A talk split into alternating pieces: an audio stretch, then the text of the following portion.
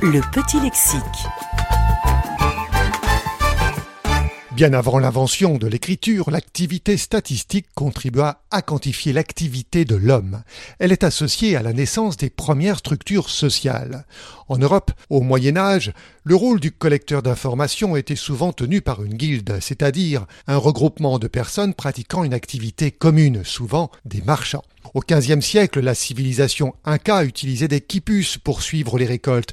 Réalisées avec des cordes munies de différents types de nœuds, ce système permettait d'obtenir des numérotations importantes. Il fallut attendre le XVIIIe siècle pour que les statistiques jouent un rôle prévisionnel. En 1746, Antoine de Parcieux, mathématicien français, dressa les premières tables de mortalité.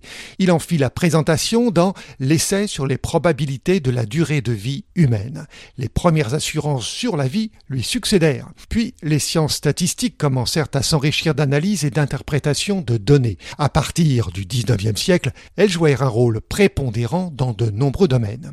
Le baron de Reffenberg, polygraphe et historien belge, initia l'histoire prospective ou rétrospective de la démographie. Il présenta des statistiques sur la population des peuples gaulois d'après des données issues de la conquête des Gaules.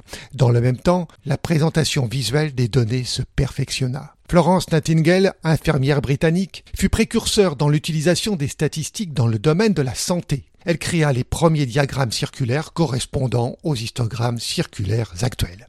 Dans le domaine des mathématiques, Thomas Bayes, mathématicien britannique, mit au point les statistiques inférentielles et formula le théorème de Bayes utilisé en intelligence artificielle. Adolphe Quetelet, mathématicien et statisticien belge, fut l'un des fondateurs de la statistique moderne.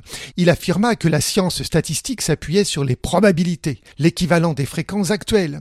Il fut à l'origine du premier Conseil supérieur de statistique de Belgique. On lui doit, entre autres, l'indice de Quetelet, l'indice de mesure internationale de l'obésité, appelé l'indice de masse corporelle. Enfin, en 1897, le mathématicien français Émile Morel introduisit la théorie moderne des probabilités avec la notion de mesure et d'ensemble mesurable. À la fin du XIXe siècle, la science statistique se développa et gagna les secteurs de l'industrie et de l'astronomie.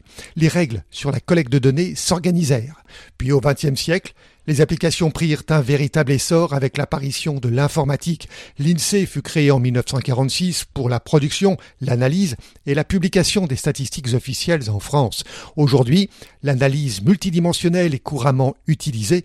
Elle permet de croiser des séries de données de types différents entre elles.